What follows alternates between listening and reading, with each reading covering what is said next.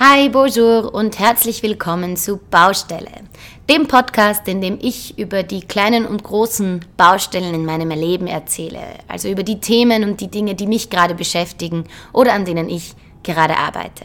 Ich versuche damit, mich selbst, euch, unsere Mitmenschen und unsere Umwelt ein Stückchen besser zu machen, ein Stückchen glücklicher zu machen. Für alle, die mich noch nicht kennen, mein Name ist Theresa und ich freue mich, dass du zuhörst. Vor etwa fünf Jahren habe ich zum ersten Mal das Buch A Miracle Morning von Hal Elrod in den Händen gehalten. Kleine Randnotiz hier, die Quellen und Bücher findet ihr wie immer in der Infobox. Dieses Buch beschäftigt sich mit einer Morgenroutine. Und obwohl ich mich selber nicht gerade für eine Frühaufsteherin halte, würde ich sagen, das Buch hat mein Leben positiv beeinflusst. Mir hat vor kurzem eine Freundin erzählt, dass ich sie damals dazu motiviert habe, dieses Buch zu lesen und dass sie seitdem immer noch jeden Tag um 3 Uhr früh aufsteht. Hm, ich stehe nicht um 3 Uhr früh auf, ich stehe nicht mal um 5 Uhr früh auf, ich stehe frühestens um 6, meistens um 7 Uhr früh auf und bin immer noch nicht ein echter Morgenmensch. Und deshalb möchte ich heute über das Thema Morgenroutinen sprechen aber auf keinen Fall erklären, was die richtige Morgenroutine ist, sondern eher über meine Erfahrungen mit diesem Thema reden, schauen, was es für Möglichkeiten gibt und euch erzählen, was bei mir funktioniert und was eben nicht funktioniert. Also, los geht's!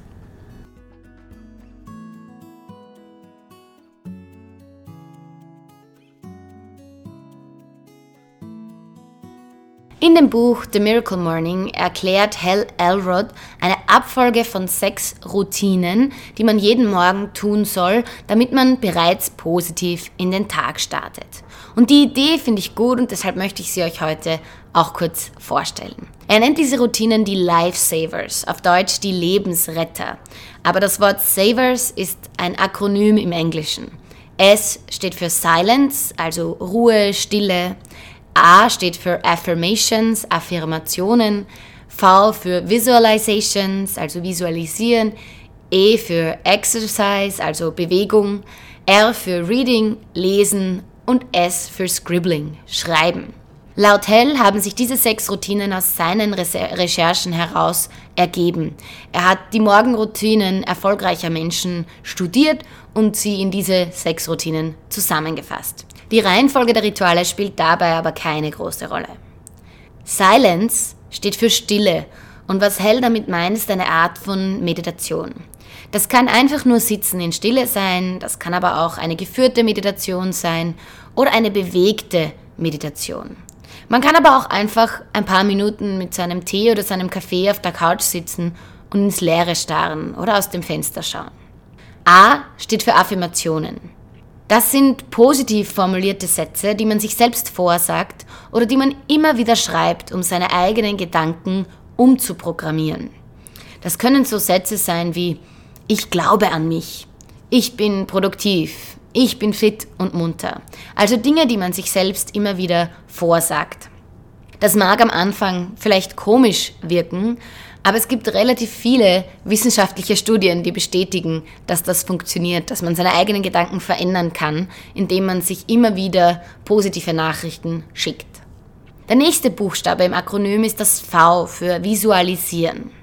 Das bedeutet, dass man sich seine eigenen Ziele oder vor allem die erreichten Ziele vor Augen führt. Man stellt sich zum Beispiel vor, wo man in einem Jahr sein möchte oder was man erreichen möchte oder was man erlebt haben möchte. Äh, Hal Elrod schlägt dabei auch ein Vision Board vor, also eine Sammlung von Bildern, das kann am Computer sein, aber auch analog, wo man all die Dinge drauf gibt, die man machen möchte, die man erreichen möchte. Ein Bild von einem Haus, in dem man wohnen möchte, ein Bild von einem Buch, das man geschrieben haben möchte, was auch immer. Irgendwelche Bilder, die einem möglichst klar vor das innere Auge rufen, was man erreichen will. Das E steht für Exercise und damit irgendeine Art von Bewegung. Das kann Yoga sein, das kann ein Spaziergang sein, kann ein kurzes Workout sein oder auch ein 5-Kilometer-Lauf. Das kann aber auch einfach nur 5 Minuten 10 Push-ups und 10 Kniebeugen sein. R steht für Reading. Lesen. Lesen von irgendetwas, das einen inspiriert. Vielleicht in einem Buch, ein paar Seiten, vielleicht aber auch mal einen Artikel zu einem Thema, das einen motiviert in den Tag starten lässt. Und S steht für Scribbling, also Schreiben. Sowas wie ein Tagebuch oder vielleicht ein 5-Minuten-Journal, in dem man jeden Tag ein paar Fragen beantwortet, die einen besser auf den Tag vorbereiten sollen. Hell empfiehlt, dass man sich für jede dieser Routinen ungefähr 10 Minuten Zeit nimmt, dann kommt man, wenn man alle Lifesavers durchmacht, auf ungefähr eine Stunde Morgenroutine. Er bietet aber auch eine Kurzversion an, wo man zum Beispiel pro Aktivität nur eine Minute investieren muss. Das heißt, an Tagen, wo man zum Beispiel sehr früh außer Haus muss, kann man die ganze Sache ein bisschen abschwächen, sie aber trotzdem machen. Wenn ich diese Methode hier so erkläre, dann komme ich fast wieder in Versuchung, sie noch einmal zu probieren. Es klingt wahnsinnig schön, ich muss aber leider sagen, dass sie für mich so in dieser Struktur nicht funktioniert hat. Was mich an seinen Ausführungen besonders stört, ist die Tatsache, dass Hell sagt, dass es egal ist, wie viel man schläft und dass das Allerwichtigste ist, dass man jeden Tag zur selben Zeit aufsteht. Das halte ich nicht für ganz richtig und vor allem auch nicht für gesund. Wer einen Lebensrhythmus hat, der einen dazu zwingt, an manchen Tagen später ins Bett zu gehen als an anderen, für den ist es vielleicht nicht das Richtige, jeden Tag zur selben Zeit aufzustehen. Ich halte es nicht für gesund, längerfristig nur fünf, sechs Stunden zu schlafen. Dementsprechend glaube ich nicht, dass man um jeden Preis seine Morgenroutine durchführen sollte. Und zwar mit jedem Preis meine ich den Preis von chronisch zu wenig Schlaf. Ich kann mich an Dialoge mit Freunden und Bekannten erinnern, wo Wortmeldungen wie Was? Also sieben Stunden schlafen pro Nacht, das geht sich bei mir sicher nicht aus. So viel Zeit habe ich nicht. Ich schlafe maximal fünf.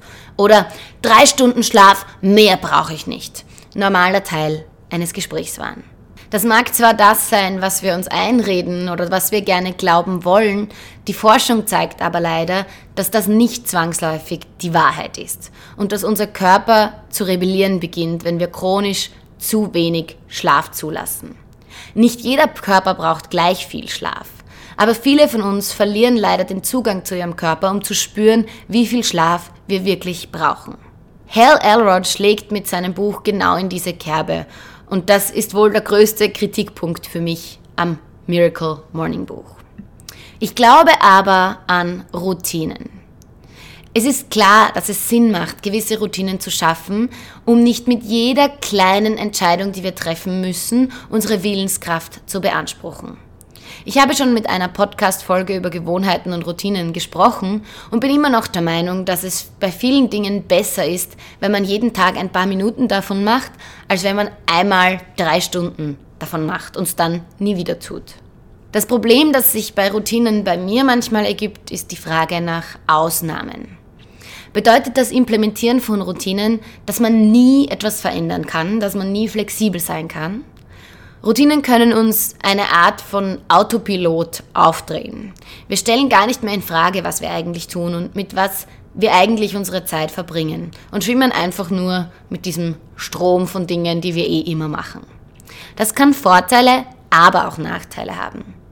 Ich denke, dass man trotz Routinen versuchen sollte oder versuchen muss, flexibel zu bleiben. Es gibt Situationen im Leben, wo man auf das reagieren muss, was von außen kommt und wo es gesünder ist, nicht auf seinen Routinen zu beharren. Für mich bedeutet das zum Beispiel, dass ich mir an Tagen, wo ich um 6.30 Uhr in der Früh Yoga unterrichte, nicht die Zeit nehme, früher aufzustehen, um meine Morgenroutine vor dem Yoga zu erledigen. Ich müsste dafür meinen Schlafrhythmus noch mehr durcheinander bringen und über eine Stunde früher aufstehen, als ich es sonst tun würde. Das bringt mich zu sehr durcheinander. Weshalb ich mich dafür entschieden habe, an diesem Tag meine Morgenroutine einfach nach der Yogastunde zu erledigen oder nur teilweise zu absolvieren. Ich persönlich halte eine gewisse Flexibilität für gesünder als das stoische Durchziehen. In der Zeit, wo ich das erste Mal mit Miracle Morning herumexperimentiert habe, habe ich gerade bei Starbucks gearbeitet und hatte dort Schichtarbeitszeiten. Das heißt, bei manchen Tagen haben wir bis 3 Uhr früh gearbeitet und an manchen Tagen haben wir aber um 5 Uhr früh begonnen. Nicht natürlich gleich hintereinander. Trotzdem war mein Schlafrhythmus wahnsinnig durcheinander und es war für mich richtig schwierig, eine klare Morgenroutine zu finden. Ich hatte auch keine klare Aufstehzeit und das ist auch nicht möglich. Wenn du an einem Tag um 9 schlafen gehst, weil du um 5 aufstehst, aufstehen musst, oder um vier, aber am nächsten Tag um 4 Uhr früh schlafen gehst, weil du bis drei gearbeitet hast, dann kannst du keine konsistente Aufstehzeit finden. Und auch wenn diese Schichtarbeit natürlich ein Extrem ist, haben aber viele von uns Dinge in ihrem Leben, die einfach manchmal den Rhythmus auf den Kopf stellen. Und auf diese Einflüsse zu reagieren, macht Sinn. Hal Elrods Lösung ist jedoch nicht die einzige, was die Morgenstunden betrifft. Ich finde alle sechs Punkte, die er anspricht, essentiell. Und ich habe auch alle diese Dinge irgendwo in meinem Alltag untergebracht.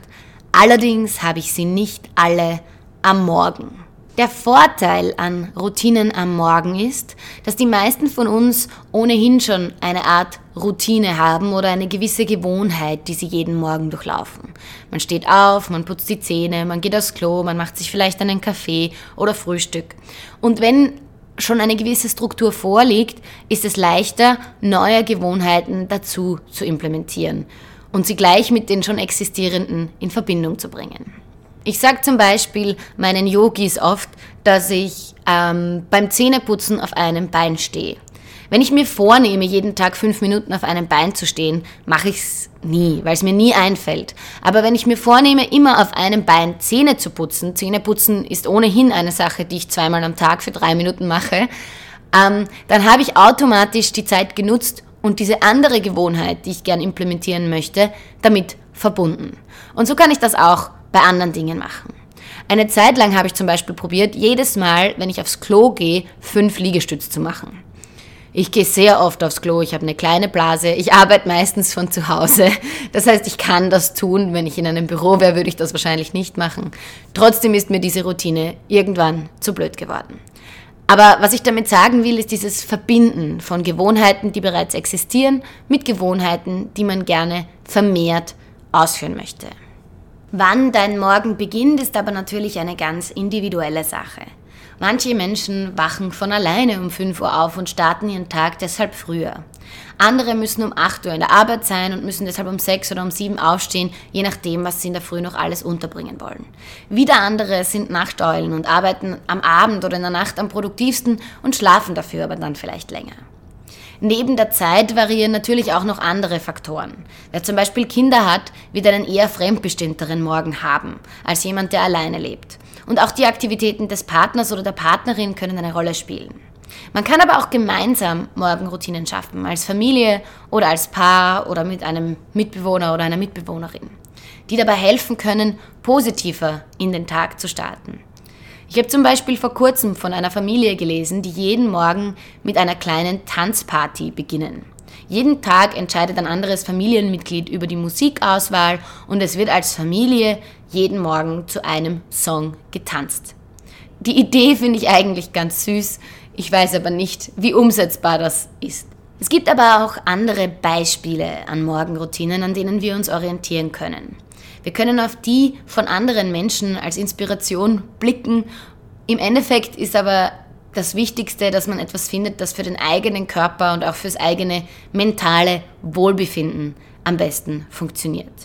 Auch wenn uns die Medien einreden wollen, dass es sowas wie Nachteulen nicht gibt und dass jeder und jede zum Frühaufsteher werden kann, gibt es genügend Beispiele von Leuten, die auch erfolgreich und produktiv sind, ohne super früh aufzustehen.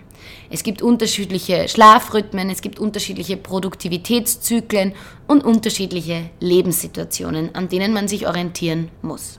Ich habe zum Beispiel festgestellt, dass es für mich besser funktioniert, wenn ich nicht zu früh aufstehe.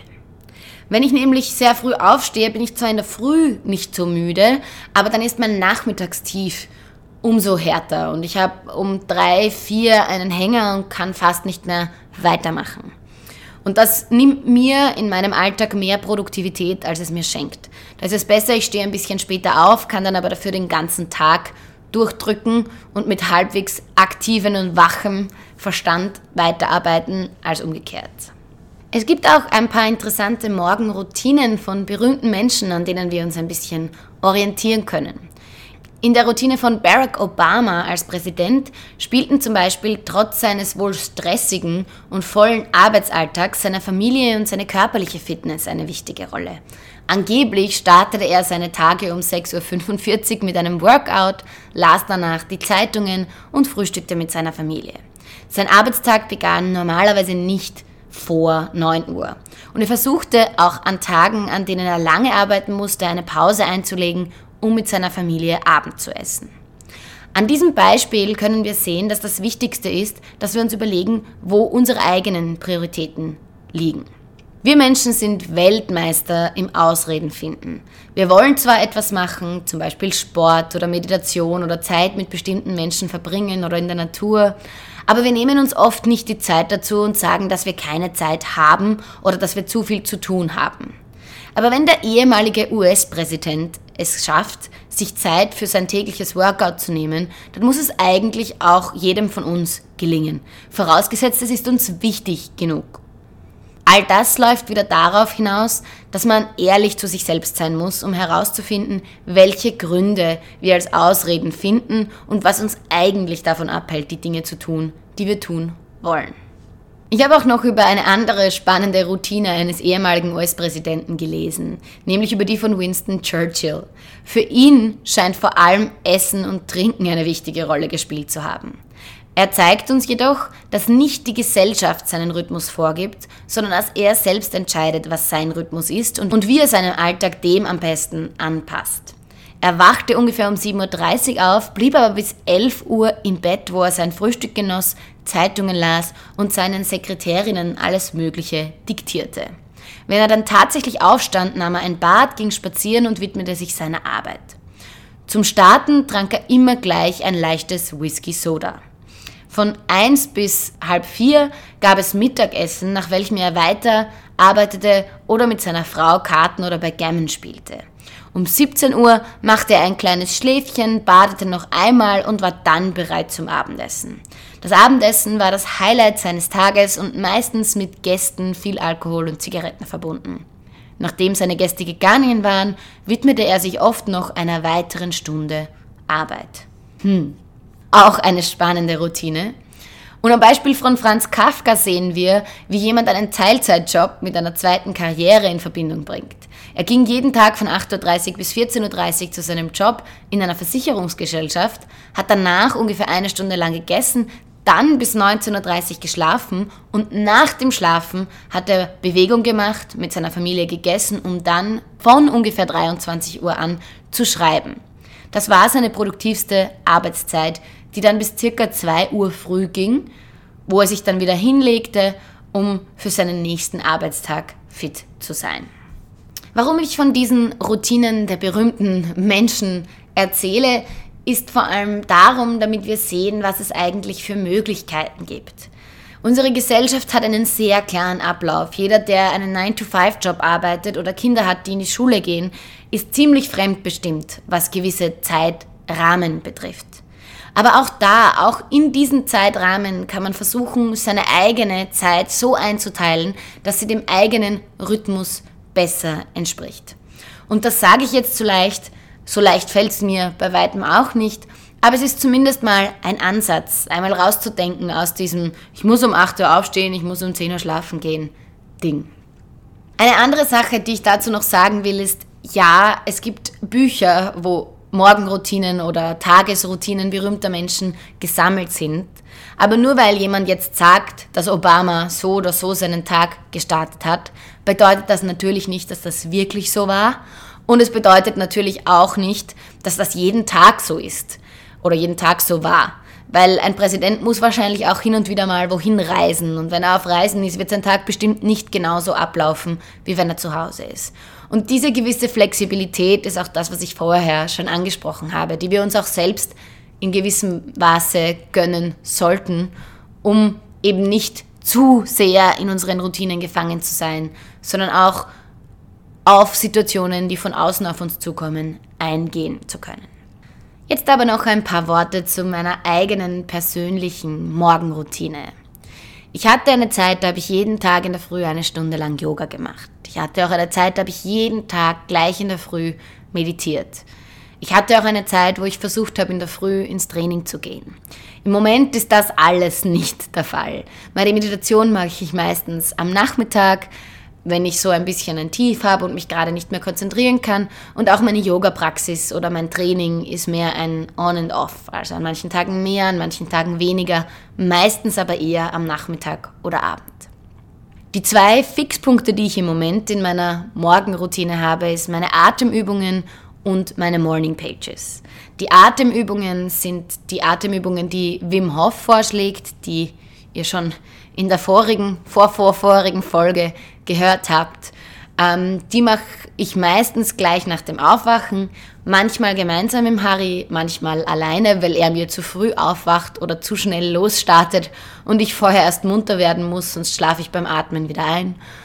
Und das zweite sind eben meine Morning Pages. Die habe ich aus dem Buch The Artist's Way von, von Julia Cameron. Da geht es um ähm, die eigene Kreativität wiederentdecken und diese Morning Pages sollen genau dabei helfen. Die Regeln sind relativ einfach. Die Regeln sind so, dass man sich hinsetzt und drei Seiten schreiben soll. Drei Seiten, wo es völlig egal ist, wie man schreibt, was man schreibt, worüber man schreibt, wo man einfach die eigenen Gedanken aufs Papier bringt. Bei mir ist das oft sehr, sehr chaotisch. Bei mir ist das oft sprachlich gemischt. Ich schreibe halb Englisch, halb Deutsch, weil meine Gedanken halt auch einfach sprachlich gemischt sind. Ich schreibe mit Rechtschreibfehlern, ich schreibe mit 15 unterschiedlichen Stiften, weil der eine aufhört und ich mit dem anderen weiterschreibe. Also man stellt keinen Anspruch auf das äußere Bild und man stellt auch keinen Anspruch, diese je wieder zu lesen. Man will es einfach loswerden und aus dem System bringen. Es ist eine Art Kopf freikriegen. Und ich mache das jetzt seit fast sechs Monaten und habe festgestellt, dass es für mich wahnsinnig gut funktioniert und mir einfach gut tut. Das bedeutet aber nicht, dass ich es jeden Tag gleich nach dem Aufstehen mache. Natürlich wäre es schön, wenn das funktioniert, aber ich bin eben nicht so ein Mensch, für den diese konsequenten, jeden Tag absolut das Gleiche machen Dinge gut funktionieren. Ich mache es meistens gleich nach dem Aufstehen, manchmal noch im Bett, manchmal dann erst, wenn ich schon beim Tee sitze, manchmal auch in einem Kaffeehaus, weil ich eben raus möchte und meinen Tag nicht immer nur zu Hause starten will. Und manchmal mache ich es auch nicht gleich in der Früh. Manchmal gehe ich zuerst zum Yoga unterrichten oder manchmal telefoniere ich zuerst mit meiner Familie, weil sich durch die Zeitverschiebung so ergibt. Und manchmal schreibe ich meine Morning Pages auch gar nicht. Aber nur weil ich es einen Tag lang nicht gemacht habe, heißt nicht, dass ich es dann nicht weitermache. Also es gibt einfach Tage, an denen es nicht ergibt und am nächsten Tag ergibt sich dann eh wieder. Harry hat ein bisschen einen anderen Zugang zu seinen Morgenroutinen. Er steht jeden Tag um 6 Uhr auf, macht dann seine Atemübungen, lernt dann Japanisch und übt dann noch eine halbe Stunde Bass. Er ist da extrem konsequent, was ich sehr beeindruckend finde, weil es mir sehr, sehr schwer fällt, so konsequent zu sein. Ähm, und ich würde ihn jeden zweiten Tag am liebsten wieder ins Bett ziehen und sagen, ah, lass den Wecker, schlaf noch eine Stunde. Ähm, aber ich finde es gut. Es funktioniert für ihn offensichtlich, diese Konsequenz. Und die funktioniert für mich eben so nicht. Aber das ist auch okay. Ich habe es oft genug probiert und es macht auch keinen Sinn, sich deshalb selber fertig zu machen, nur weil gewisse Dinge eben nicht dem eigenen Rhythmus entsprechen. Und ich glaube, das ist auch der wichtigste Punkt, den ich im Zusammenhang mit Morgenroutinen erwähnen möchte und ich hoffe, der bei allen hängen bleibt. Natürlich ist es wunderbar, wenn man es schafft, eine Routine zu finden. Aber es muss vielleicht keine Morgenroutine sein. Es kann auch eine Mittagspausenroutine sein oder eine Abendroutine oder eine, ich habe zwischendurch mal zehn Minuten und ich nehme mir vor, immer wenn mir auffällt, ich habe mal zehn Minuten, mache ich das und das Routine. Oder es kann vielleicht auch eine Wochenroutine sein. Jeden Sonntagabend nehme ich mir eine Stunde Zeit, um XYZ Dinge zu tun, zu denen ich sonst keine Zeit habe. Das war es auch schon wieder mit dieser Folge von Baustelle. Ich möchte an dieser Stelle noch sagen, dass es mich wahnsinnig interessieren würde, welche Routinen ihr so habt, was ihr schon ausprobiert habt, was du was für dich vielleicht funktioniert, was für andere funktioniert. Einfach weil ich glaube, dass man von den Routinen anderer lernen kann, dass man sehen kann, was bei anderen funktioniert und das vielleicht auch selber ausprobieren kann und dann schauen kann, wo das eigene Optimum liegt. Niemand von uns ist perfekt und auch wenn wir in der Welt von Social Media manchmal das Gefühl haben, dass Leute perfekt wären und ihr Leben hundertprozentig im Griff hätten, können wir uns wahrscheinlich alle eingestehen, dass jeder einen schlechten Tag hat hin und wieder und nicht die Dinge tut, die er oder sie sich vorgenommen hat. Und dass wir da auch mit Verständnis für uns selbst an die Sache herangehen sollten. Solltest du noch nicht genug von mir haben, dann schau vielleicht mal auf Instagram vorbei unter move.balance.zing. Ich habe mir vorgenommen, in der nächsten Woche immer wieder mal Morgenbilder zu posten. Also schauen wir mal, wie das funktioniert. Oder du kannst auch mal auf meiner Website vorbeischauen unter movebalancing.net und mir gerne auch eine E-Mail schreiben oder eine Nachricht hinterlassen, wenn du was zu dem Thema zu sagen hast. Ich freue mich, dass du heute wieder zugehört hast. Vielen Dank und bis bald.